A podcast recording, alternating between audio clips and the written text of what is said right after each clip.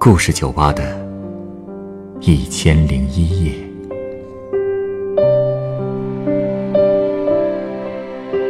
本节目由北京人民广播电台故事广播与凤凰网有故事的人频道联合制作。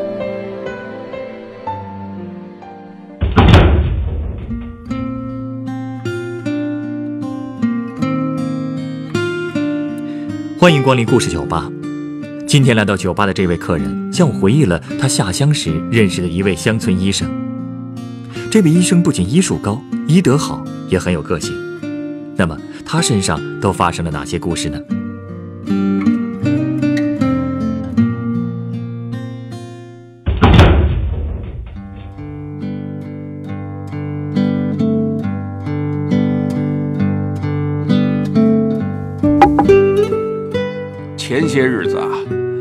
和一个老同学聊天儿，说起当年下乡的经历时，那个老同学呀就跟我抱怨说，虽然你下乡的时间长吧，但也没吃什么苦啊，因为你直接去了宣传队，当过老师，当过赤脚医生，哎，不像很多人都是在田里啊被晒成了黑人儿。被他这么一说呀，哎，我还真是觉得自己挺幸运的，因为虽说我当了十年的知青，哎，但是只在田里干了一年多的农活，哎，就被抽调到大队医疗站做了赤脚医生了。这在当时啊，确实挺让人羡慕的。上岗之前呢，我被派到了公社医院学习了一个月。也就是在那儿，我认识了一个让我印象特别深的医生，叫刘兆明。哎，一直到今天呢，我还记得关于他的好多事儿呢。哦，这个医生有什么特别之处吗？嗯，刚开始对他印象深刻啊，是因为他医术好啊。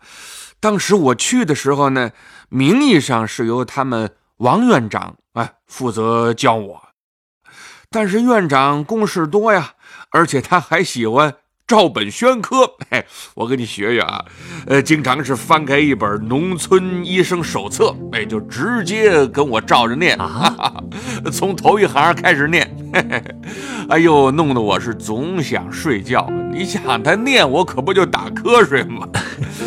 可是这刘医生啊，哎，不一样。他医术出名，找他治病的患者也很多，而且刘医生的讲解啊，都是从实际出发，有具体的病例。哎，正好王院长也跟我说过，哎，可以多跟别的医生学学。哎，有他这句话呢，我就经常跑到刘医生边上，哎，去围观了。那跟他学了不少东西吧？嗯，真不少。每次他接待病人呢，哎，我都会站在旁边看他的诊断处方。闲下来的时候呢，我就向他请教问题。刘医生啊，呃，有问必答，哎，说的是特别有耐心。有一次我问到输液，刘医生还特别多说了几句。哎，他说呢，医界有个原则，能服药的不打针，能打针的。不输液，哎，这是真理啊！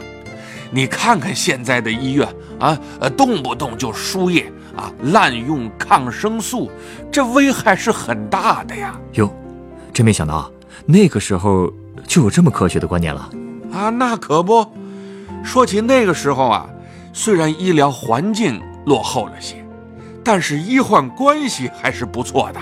哎，当然了，呃，医生的口碑那在当地人心中他也有高下之分呐。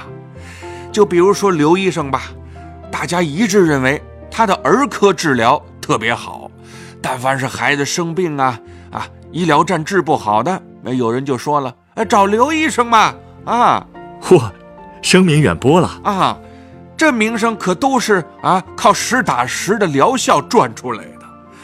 这刘医生啊，还经常十里八乡的去出诊，这可是个苦差事。那种田间小道，哎，你在电视上看过吧？啊，都是沟沟坎坎的，呃，根本就不能骑车。嗯，哎，要是生病的人呢，家住在山里，什么爬坡上坎儿啊，翻山越岭啊，那都是家常便饭了。哎呀，真能把人累的，就跟每个毛孔都淌汗似的。嗯，我能想象有多辛苦。哎，所以患者家呢，哎，也觉得过意不去啊，往往摆出一些花生啊、咸蛋、大头菜来，嘿，招待医生下酒。哟，医生还喝酒呢？啊，这刘医生啊，性格比较豁达，哎，是比较好喝两口小酒，但是绝对不贪杯啊，而且每次喝的量也不大。一杯就够，而且人家都是看完病才喝呢，可绝不敢拿病人的生命开玩笑啊。嗯，一般说呢，呃，看完病，既然人家请客啊，吃的也不是什么名贵的东西。刚才不是说了吗？都是花生啊、咸蛋的这些东西。刘医生呢也不会太客套啊，吃就吃点吧。呃，况且他是从来不会乱收费的。无论路途远近，他都只收一毛钱，而且这一毛钱也是要交工的，他是一分呢也捞不着。这样啊？那你说这样喝人一杯酒算过分吗？确实不过分。而且刘医生啊还很随和，有些医生出诊，哎，路程远了是不去的，哎，但刘医生呢从来不挑地方。只要病家有请，他准保立刻动身。回去的路上，要是谁家哎再招呼他给孩子看个病啊什么的，呃，他也会顺便开个处方，而且只收一般门诊的挂号费，才五分，嘿嘿，绝不额外多收钱。哎呀，怪不得大家都喜欢他。所以呀，呃，请他出诊的人是越来越多了。哦，对了。比起这个酒啊，刘医生更喜欢喝茶。哎，而且他喝的茶呀，必须要泡的特别浓，浓到什么程度呢？哎，就浓到一个玻璃罐头瓶子三分之二都是茶叶，这么浓啊？是啊，呃，遇到比较复杂的病，哎，他开处方的时候，时不常的。哎，要喝上一口。他说这是为了帮助思考，所以他那个茶杯啊，总是要随身带着。啊，哎，他还爱抽烟呢。哎，不过他不抽纸烟，哎，觉得那个不过瘾。哎，他就爱抽叶子烟，而且每个月要抽两斤烟叶呢。其实那个烟叶啊，在香场上很容易就能买到。不过刘医生啊，更愿意进城买，是因为城里的烟叶质量好吗？哎，那还真不是。哎，因为乡下人呢重感情，看见刘医生了，总觉得自家孩子，哎，人家医过，又是熟人，就不好要价了。可是刘医生啊，不想贪这份便宜，哎，他宁可多跑跑腿儿，进城买去。哟，这人真不错。所以呀，越是这样的人。朋友就越多，但这些朋友里啊，嘿嘿，也有些个啊不靠谱的。怎么说呢？就说有个杜老先生吧，人家解放前呢，在城里一家药房当过学徒，后来出师就做了店员。土改的时候呢，他就回到了乡下，因为表现很积极，被工作队当成了骨干。再后来。人家就成了公社里最大的干部，不过美中不足的是啊，他女人的眼睛也不知道怎么回事哎，十几年前就失明了。杜老先生有个独子，当时眼瞅着高中就要毕业了，正好部队到公社征兵，杜老先生就让儿子穿上军装去了云南。那时候。当兵可是天大的好事儿啊！啊，这个我知道。不过儿子一走，呃，白天也就剩下一个看不见的老娘看家了。当时杜老先生的这个老婆有个侄女，哎，也是刚刚高中毕业。因为住得近，杜老先生就跟他商量，哎，看平时能不能多过来帮助照顾一下姑妈。人家姑娘也挺好的，就答应了。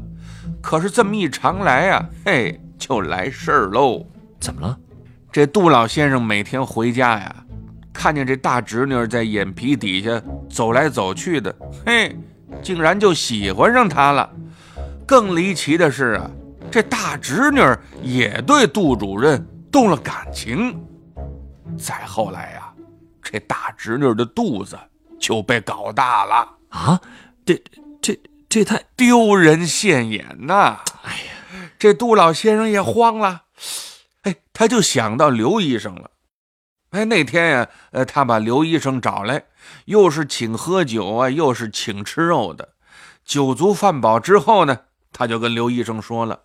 自己家呃有个大侄女，还没结婚，啊不小心弄大了肚子，想堕胎，能不能帮个忙？刘医生同意了，同意了。他这人呢，呃本来一喝酒啊就特别好说话，哎，再加上又是朋友求他，他自然就答应了，还同意呃为了降低影响啊，缩小知道的范围。他一个人做这个手术，哎，这都什么事儿啊？那后来呢？后来杜老先生找了一天晚上啊，呃，等医院的人都下了班，就把那个大侄女给带过来了。在这手术台上，哎呦，这姑娘紧张的呀，呃，怎么都放松不下来。她一紧张，刘医生也跟着紧张。一场手术下来，俩人都出了一身的大汗。不过好在做的还算顺利吧。做完之后，杜老先生先把姑娘送了回去，又请刘医生喝了一顿酒。哎，俩人算是皆大欢喜呀。那后来刘医生是怎么知道的？要么说喝酒误事呢？他们俩在酒桌上啊，这么一推杯换盏呢，那杜老先生也喝高了，一高兴啊，什么都往外说，哎，酒就说出来了。那刘医生怎么说的？刘医生这才知道自己干了一件多造孽的事儿，所以从那之后，他对酒啊算是有了戒心了。哎，再也不贪杯了。他害怕自己再随便答应个什么事儿，又被别人利用了。这不就是啊助纣为虐吗？这不是。而且从那之后啊，他对杜老先生也是敬而远之了。当然，他当时啊。也没跟任何人说过这件事儿。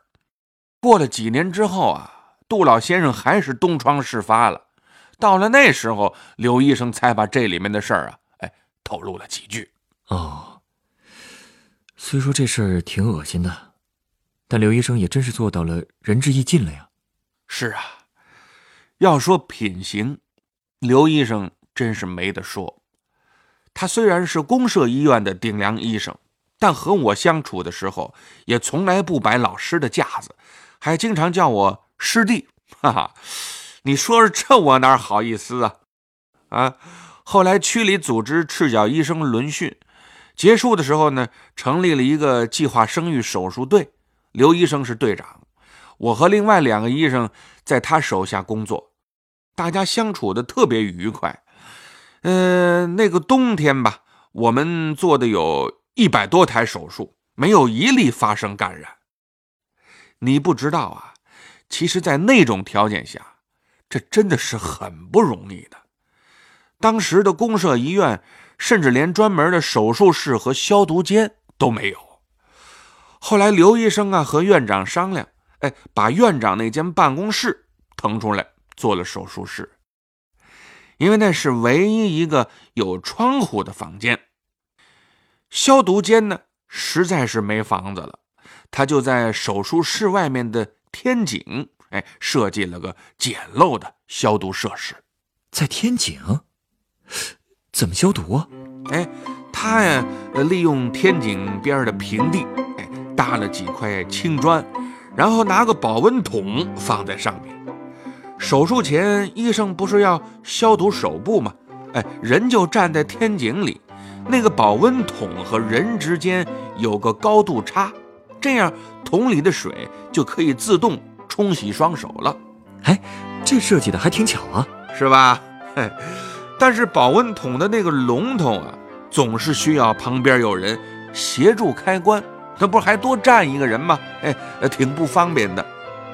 后来刘医生啊，又想了一个办法，哎，他用胶布啊，把一根筷子固定在龙头上，医生清洗的时候呢，只要用嘴控制筷子，就能呃开关水龙头了。哟，太有想法了，哎，聪明吧？哈，而且他对手术要求啊，也是特别的严格。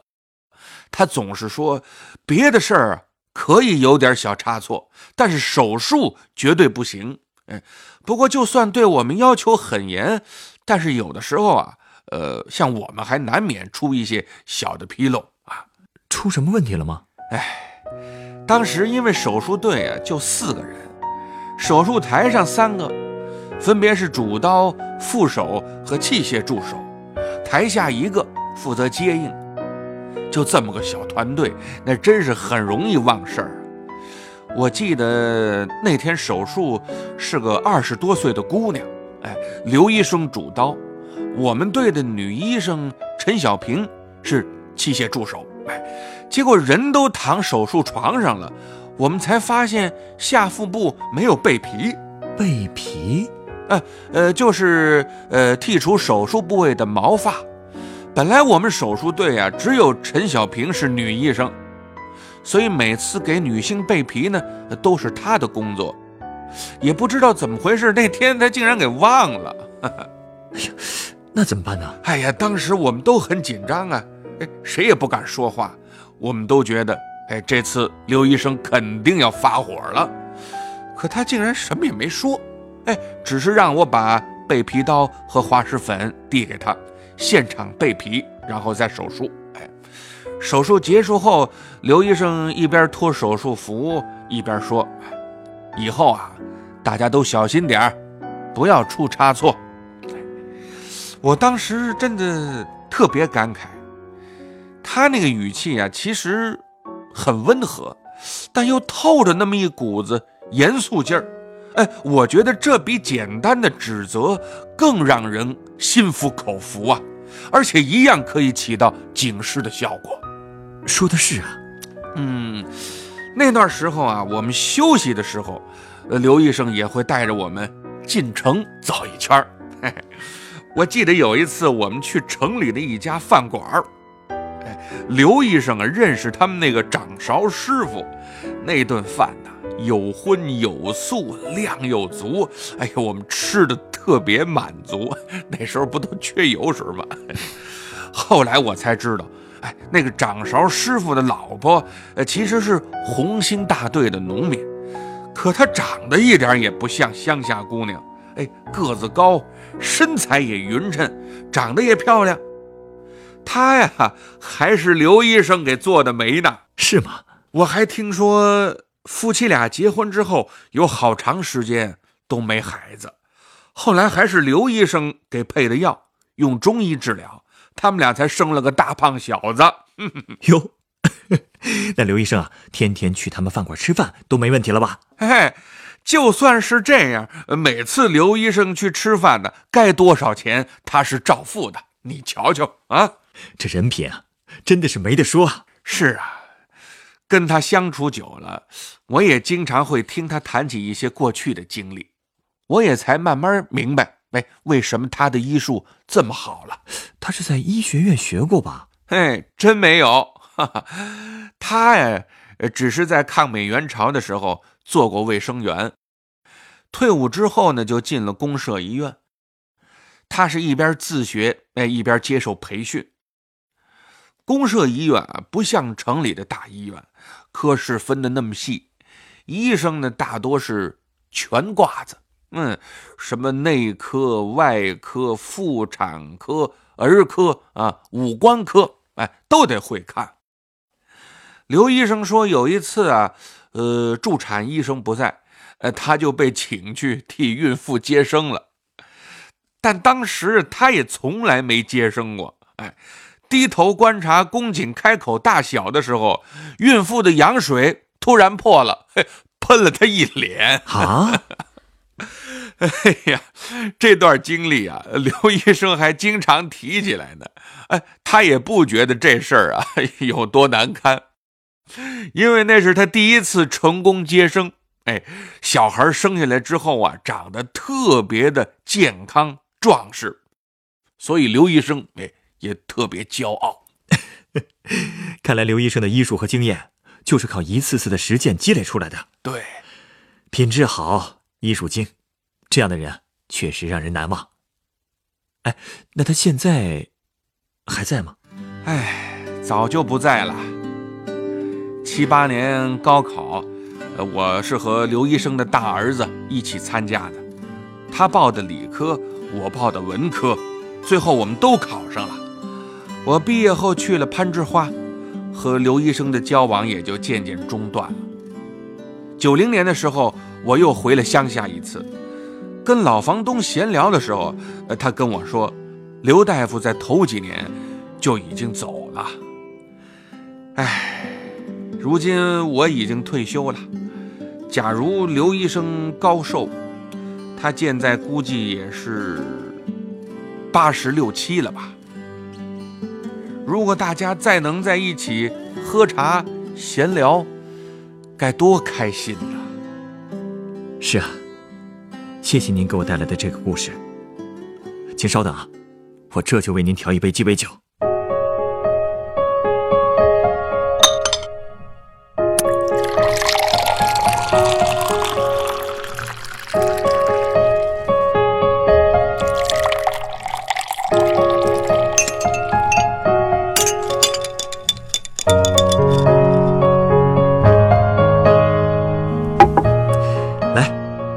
的鸡尾酒，它是由绿茶汁、琴酒、薄荷香蜜、柠檬汁、蜂蜜调成的绿茶鸡尾酒。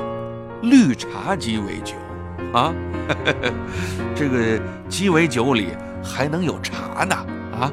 是啊，因为您提到刘医生很爱喝茶，而且您也很希望还有机会和他一起喝喝茶、聊聊天所以我就想到了这杯主要由茶组成的鸡尾酒。或许，喝着这杯酒，回忆着当年和刘医生一起行医的经历，多少也可以弥补一下您的遗憾。谢谢你呀，小伙子，想的真周到。嗯，好浓的茶香啊，好甜的味道啊。我一直觉得，这样的味道，应该也是刘医生行医。看着一个个病人被他治好的时候，他心里的味道吧。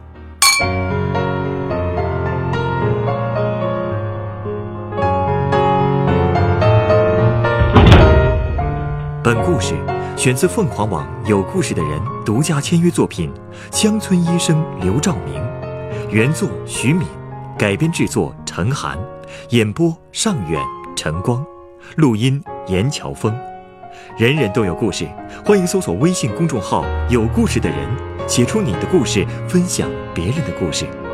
下一个夜晚，欢迎继续来到故事酒吧，倾听人生故事。收听最新节目，请关注北京故事广播，工作日每晚九点播出的《故事酒吧》的一千零一夜。